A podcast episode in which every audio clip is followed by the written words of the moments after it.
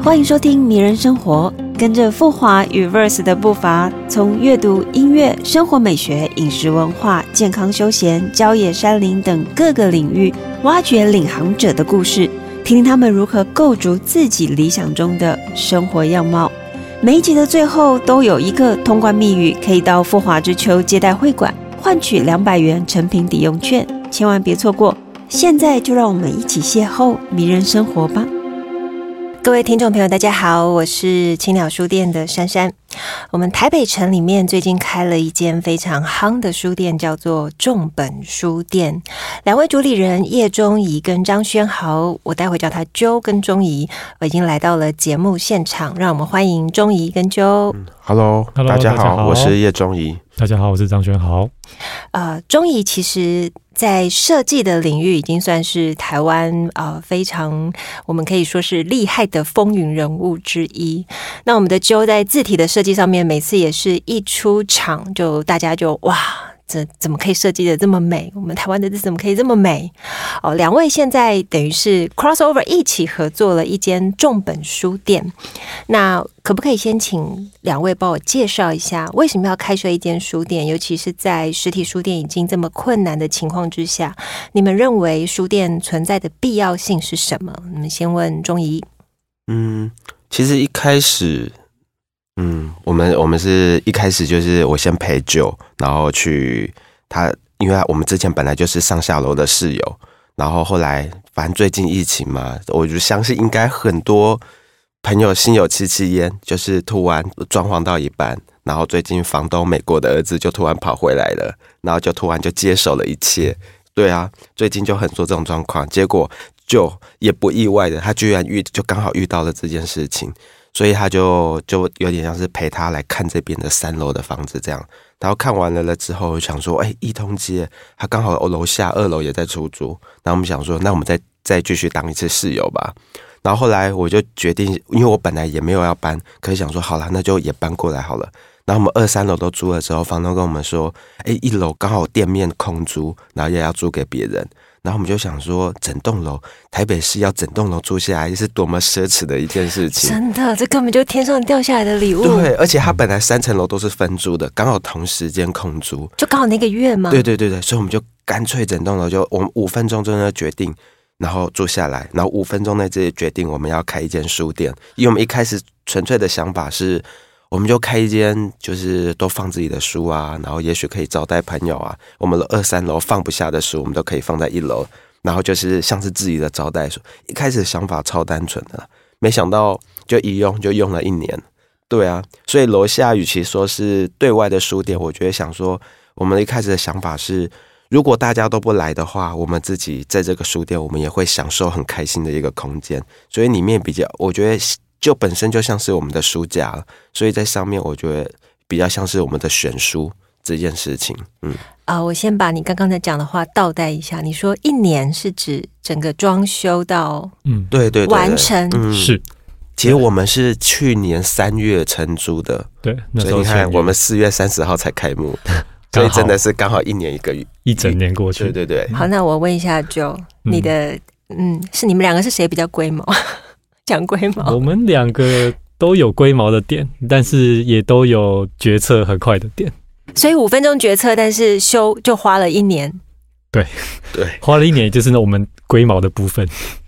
嗯，好。其实这间书店从开幕到现在，算是现在台北城里面，我们可以说是非常非常非常热闹的一间书店哦。你可以说，如果以书店里面的人流量来比拟的话，还有空间的平数来比拟的话，你们应该已经是呃人均数达到第一名吧？我想。哦。知道这个我倒是我我是没有这样算过了，没有，因为我是书店那个，现在是已经已经开到时间了嘛，所以那个脑袋大家应该都是来来看空间，然后喝茶喝咖啡的啦。嗯，好，那我要问一下 Joe，就是在一楼里面哦，你们就是你进去之后，我们看到大大的那个重本书店的这四个字，应该就是出自你的创作嘛？对，要不要跟我们讲一下这四个字的来由？因为我们是先有了空间之后，我们才去发想视觉，对，所以其实呃，就想说，终于就发想 logo，然后就从字开始着手，所以我们就都利用了我们空间上面所用的元素，然后去融合，呃，进进而发展到平面的视觉上面去。对，所以像我的部分，我就是呃，把因为我们呃在。吧台的旁边，然后还有就是进入到书区的有一个台阶的，我们都是用了这个入园石的这个元素。对，然后入园石的话，它刚好有一个比较明显的这个视觉象征，就是它有一个 R 角，然后还有这个厚重的感觉，所以我就用这样子的呃视觉印象融入到字的笔画里面，然后去设计这个重本书店的这个字体。我觉得这四个字好厉害哦！我觉得厉害是不只是哦本身的名称，还有那个字体的 power，就是你看到那个字，你就会烙印在你的心里面。所以你设计这个字体花了多久时间？呃，好像也没有花很久，但是修了蛮久的，也没那么快。对对对，但是要抓到，对对，抓到自己想要的感觉，这样子很厉害。那哦，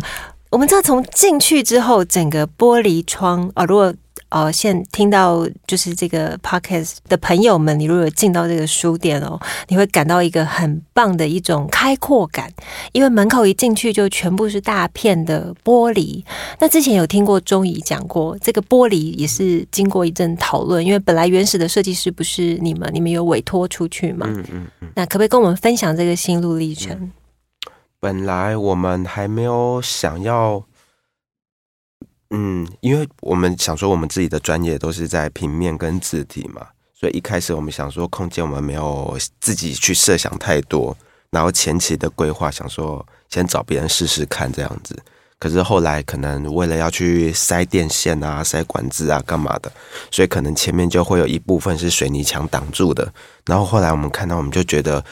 书店的感觉好像通透性，我觉得这件事是非常重要的啦。我觉得外面的人知道里面。是一间书店，然后大家喝咖啡，那个通透感，我觉得那个是一个对外交流的地方。因为我觉得，如果这是一个对外交流的地方，它我觉得内部与外部的那个衔接感是非常重要一件事情。后来我们就觉得，好，我们必须要把自己的意识。想办法融入在这个空间里面，我们就开始着手空间里面加入更多自己的意识，我们就开始着手了这样子，所以我们就开始就开始讨论说，呃，我们先要怎么签呐？然后就有一阵子两三个月时间，我们是浪费掉的，我们就是全部打掉重来这样子。哇，两三个月。这应如果要龟毛部分，应该就是这个部分了，让他公办都超痛苦的。嗯，那蛮蛮有趣，就是那你跟 Joe 之间在讨论啊，包含这每一个重大的决定打开啊，这种你们有过啊意见不合的地方吗？倒是没有，好像还好哎。嗯，对啊。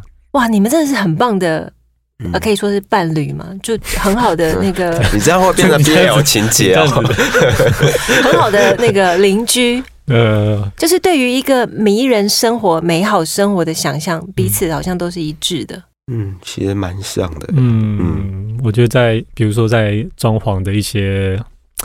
要求上面呢，对啊，我觉得我们是有蛮有共识的。对，而且在这个书店的定位上啊，里面几乎没有木头感。就是用很多金属的感觉，就是跟一般传统的我们看到很多木架上有书，当然里面还也也一样有架，可是它的金属感跟哦它的洗练的线条好像是比较强烈的，可不可以跟我们说一下那个设计理念？这个部分呢，因为我们一开始，嗯，我们一开始就想说自己的书店，自己当自己的业主，然后我们想说我们的我和旧的设计，我们都是比较希望能够。比较不一样，跳痛一点。这边开始就设定一般的书店会怎么样？然后一般书店常常都是以木质调为主嘛。可是我们想说有没有其他的可能性？然后后来因为常常也会听到一个命题，就是有时候会说哦，如果你到荒岛上面会带哪一些书啊？然后我们想说。那如果把荒岛这件事改成太空呢？我们都我们又很喜欢看科幻片了，然后想说，对，如果我们到太空船上面旅行，我们带哪些书在上面慢慢看？我们想说，对，这两个元素就结合在一起，所以我们就会看到很多到处都金属调的部分。那因为我们又很喜欢一些日常生活的材质啊，因为我觉得那种大家看似越平凡，周遭你所有出现的东西，但如果经过一个巧妙的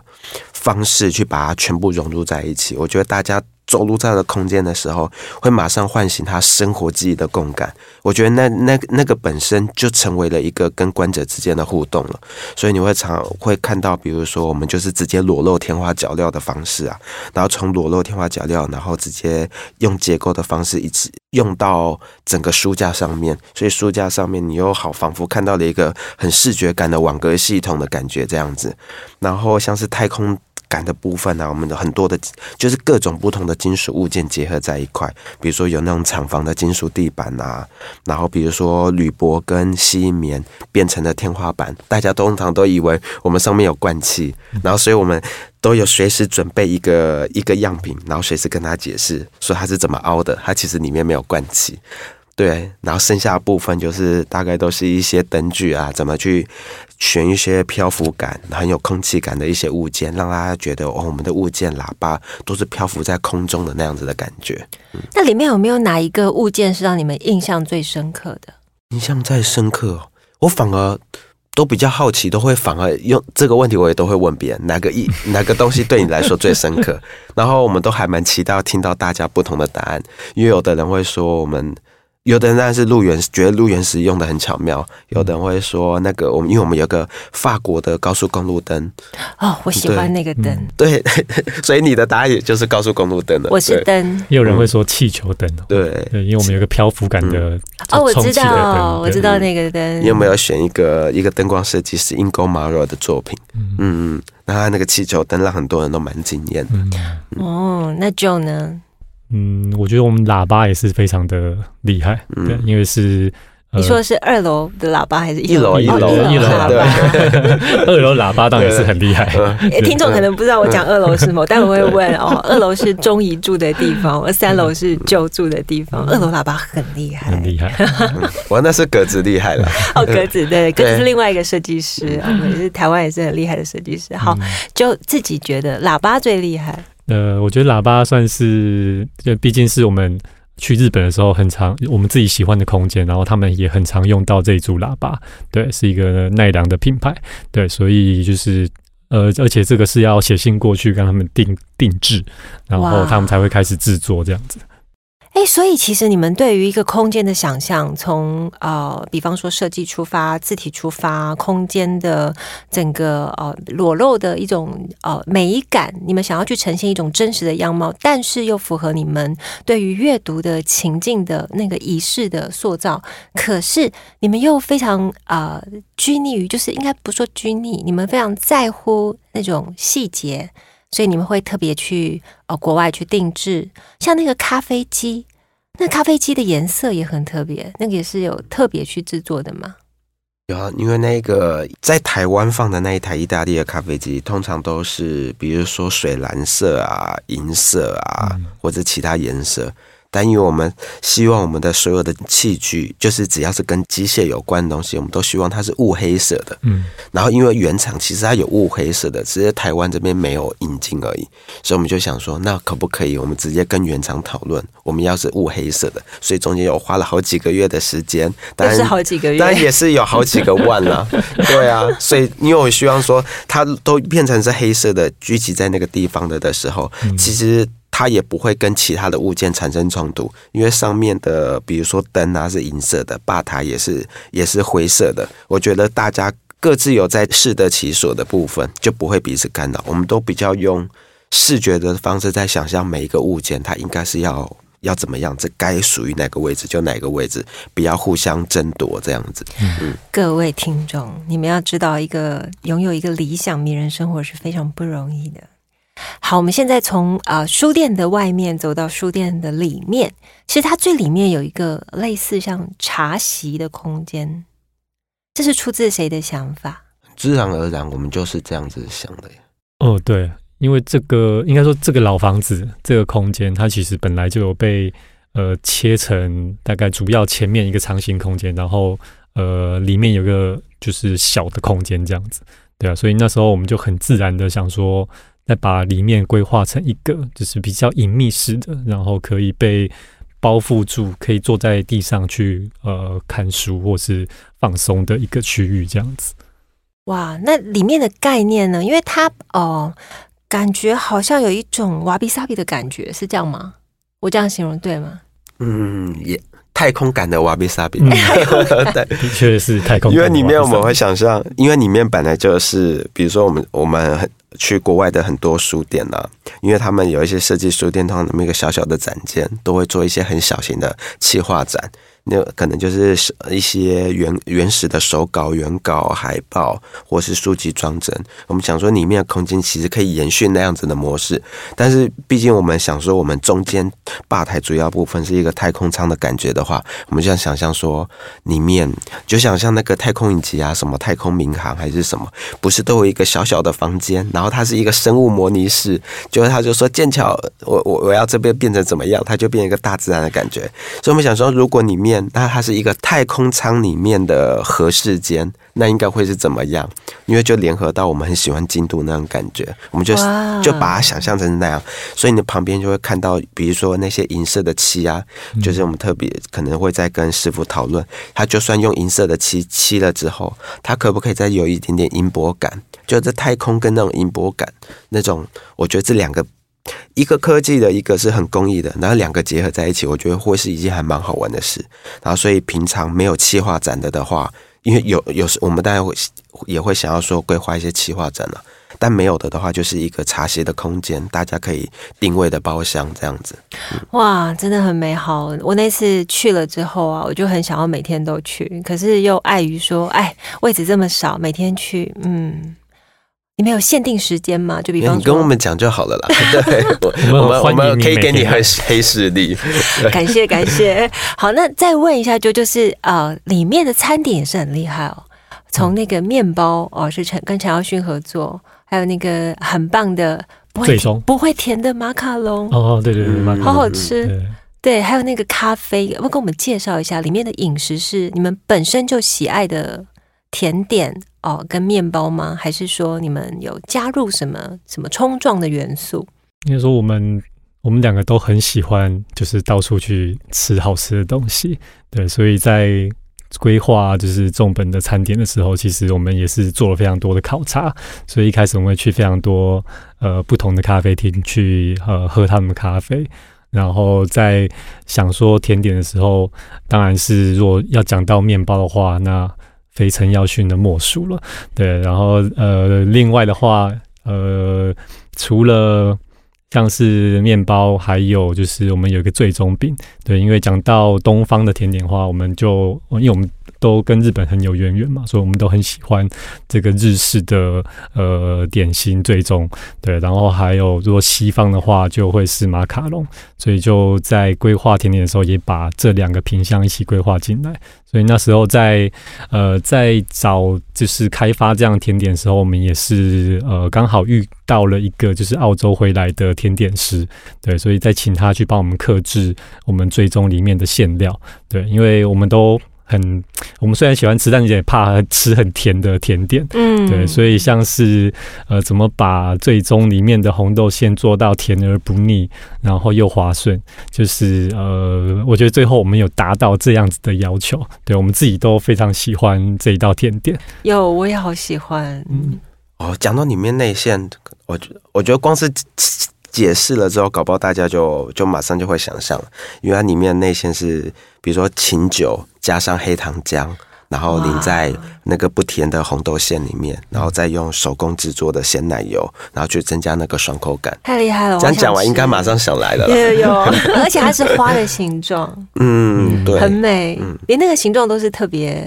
设计。没有这倒还好，对对对，因为最终饼的嗯其中一个定番款就是呃梅花的形状嘛。嗯，其实我可以说，一进去我就真的感受到那种理想的生活、迷人的生活。哦，我觉得哦，就是那个样子。那但是、呃更厉害的地方还有你们的二楼跟三楼，也就是嗯本来你们原定要呃，就是你们住进去的地方，也做了重新的改造嘛。来，先请请钟怡跟我们聊聊你的二楼的想法。二楼，因为其实我们都是，因为我们一二三都是一起弄嘛，所以我们基本上是一样的材料，然后三种组合模式。哦，是哦，嗯，嗯，所以我们通常都固定会有脚料啊，然后那些地板啊，然后很多很多东西不断的重复啦。还有一个是什么中空板，嗯，所以我因为二三楼不一样，等一下三楼可以就就解释一下。我觉得三楼的天花板真的本来就是很迷人的状态，但因为我二楼它本来是教会的托儿所，所以它哦，所以它本来就都是那种外推到底啊，非常像监狱一个地方。还有你可以隐隐约约看到小孩子们的破坏力，对对对，所以我们就原始的物件其实是非常可怕的一件事，我觉得任何人看到都不会想住。是哦，但没办法，它在一通街，然后就整栋，我们就觉得 我们设计师，我们自己可以想办法处理的你。们有之前的照片吗？之前的照片哦，好想偷偷可能要要找要找哎、我们找到再给你嗯看。好啊，好啊，对啊，破坏力超惊人的，而且全部拆掉的时候，也有那些比如说壁癌啊，然后白蚁窝啊，所以我们都要一开始先请人家来除虫啊。然后因为我天花板我换地板啊，就是都是那种粘死粘死的那种什么细酸盖板，所以拔下来之后全部都是那种无可救药的那种粘胶。所以我到最后为了要去怎么去藏这些东西，后来我们前期的水电又是很糟糕，就是线都跑得乱七八糟，然后我就开始想说我要怎么样巧妙的用这部分，所以变成跟一楼一样，我们就用裸露天花的方式，只是我上面才去架了一些透明的中空板，只是来的人就可能就会一哎。觉得怎么可以把这些物件用得很好玩？可是我只是为了要去藏这些东西而已，对。然后甚设计师的厉害，嗯，然后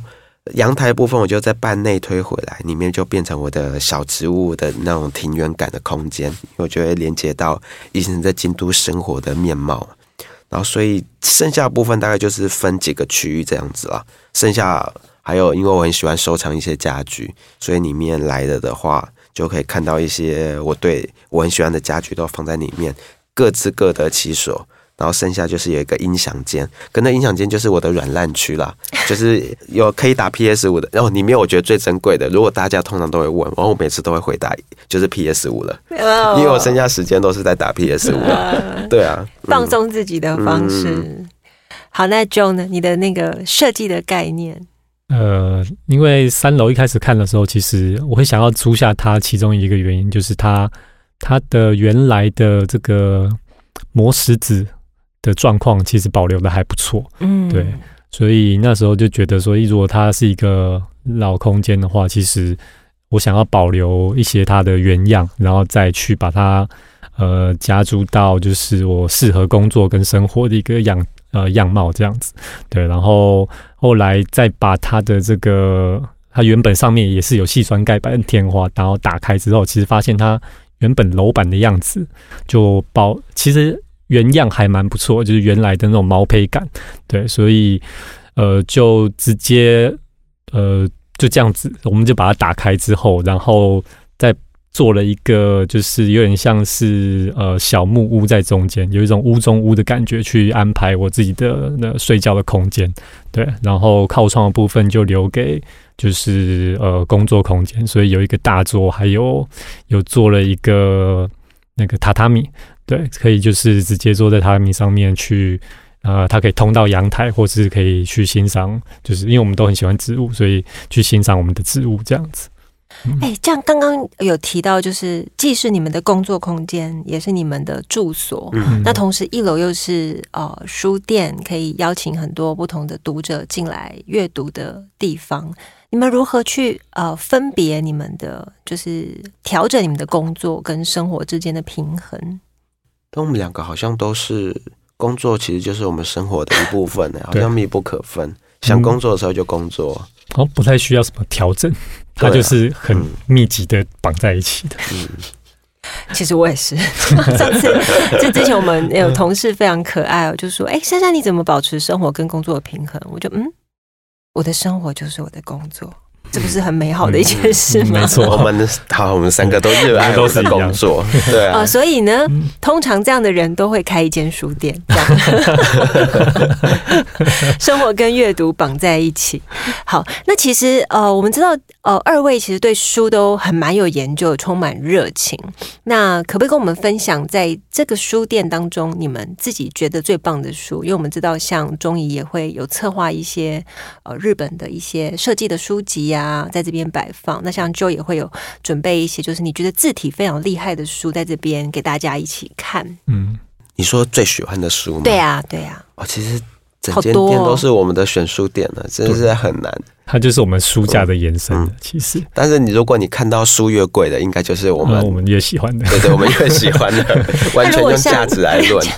那如果以读者进来想要有一个美学的入门呢，比方说嗯字体学的入门呢，你们会推荐什么书给他美学的入门哦。嗯，嗯，好，如果是这样子的话，我可以推荐呃一个我很书店里面也有，然后是一个我自己非常喜欢的荷兰的字体设计师，嗯。叫做 Brand Dos。然后他其实他一生只设计过三套字体，但是他的字体却是被誉为就是全世界最贵的字体。哇，对你刚刚讲我整个鸡皮疙瘩都起来了，只设计一生只设计三套字体，对对对对对，然后他也是，其实他一开始是非常厉害的，就是呃，有点像是呃 typographer，就是文字排印师这样子。然后他后来是觉得说，诶，没有他自己想要用最适合的字体，所以就他就自己开始是呃设计字体这样子。然后我们书店有他。呃，一本就专门在介绍他的生平跟呃他的作品的书，对啊，我觉得可以透过他在呃对于作品的要求，然后还有他绘制手稿的方式，我觉得是可呃蛮好的引荐或者窥探到字体设计的这个细节的一个很棒的书，这样子。哇，好厉害哦！你这样一讲，我都想看了。三套字体，走遍天下是这个意思吗？对对对。那这也是 Joe 的期许吗？你现在设计几套？现在哇，要像他这样，我希望可以设计到最贵的字体。好，那我们中怡呢？我最近是挖到一本，但是昨天好像被买走了，我就想办法买走，对，因为那所以你会让你喜欢的书被买走那？一本我卖九千块，可哦是因为它原原价本来就很贵的啦。嗯嗯然后它是它，因为那个那那一本是一个袁弘的，有有一个日本设设计师叫袁弘，对啊。然后袁弘他基本上他定掉了六零年年代以前所有日本的视觉的面貌，因为他在二战前他就是一个很厉害的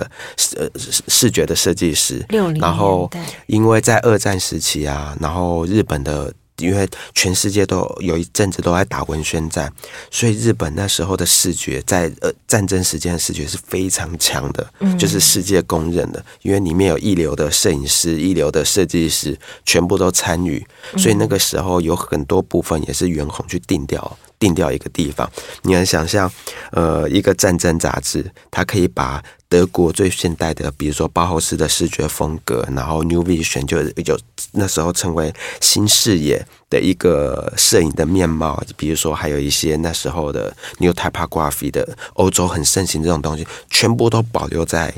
日本。完全的被发挥出来，这很夸张，因为在那时候的德国，因为后来希特勒掌权，他比较走向了古典，所以嗯本来是最现代的德国的东西，结果居然在日本的战争这件事情发扬光大，这件事情就都很奇妙了。然后迷人对哦！然后后来那一本书就是袁弘的大全集，可是那已经绝版了。然后他本来是一个也是很大很大师级的人物，叫圣剑圣，因为那时候袁弘可能躺在床上，他快要死掉了。嗯然后他有点想要趁他在过世之前，想要帮他编撰这一本大全集。可是没有想到圣剑圣他居然比袁在中途比袁弘先早一点挂掉了。然后最后这个工作呢，就又一度停摆。然后最后他就是。然后就是大家耳熟能详的一个设计大师叫田中一光，然后田中一光就接手了这个工作，对，然后他就把袁弘的这本书完整的做出来，所以他在几十年前，他那时候的原价就已经要两万日币了，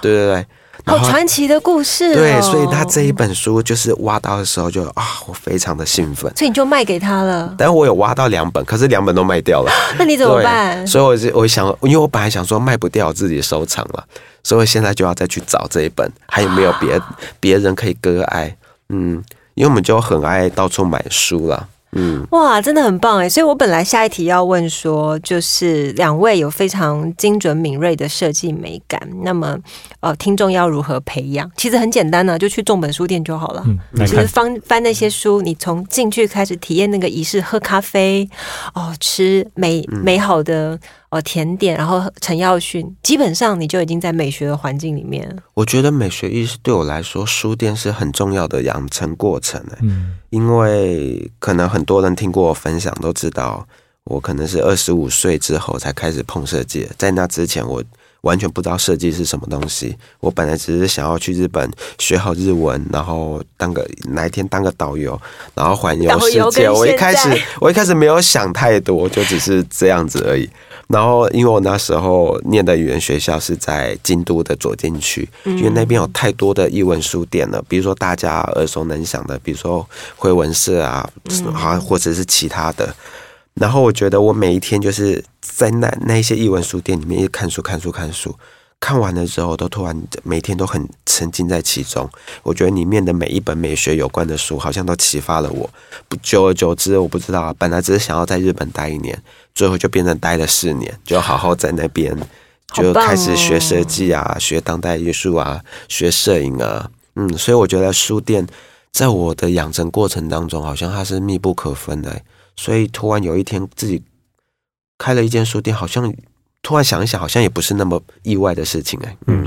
很美好哦，我觉得很美好。其实拥有书店的的人，或者是家里附近有书店可以去的读者，生命都是充满丰盈、幸福、美好的感受的，也是我们定义中很棒的迷人生活。那今天很开心，就是钟怡跟 Joe 来这边跟我们分享中本书店。那也欢迎所有听到 Podcast 的听众朋友，大家都可以前去走访，因为开得很晚，而且夜晚有些时候还有美好的清酒吧，可以感受迷人的台北城。好，那我们谢谢钟怡，谢谢 Joe。好，谢谢大家。谢谢大家。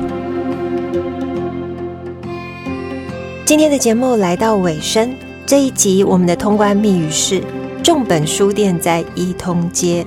只要去到富华之秋接待会馆，说出通关密语，便可以获得富华之秋提供的两百元成品抵用券哦。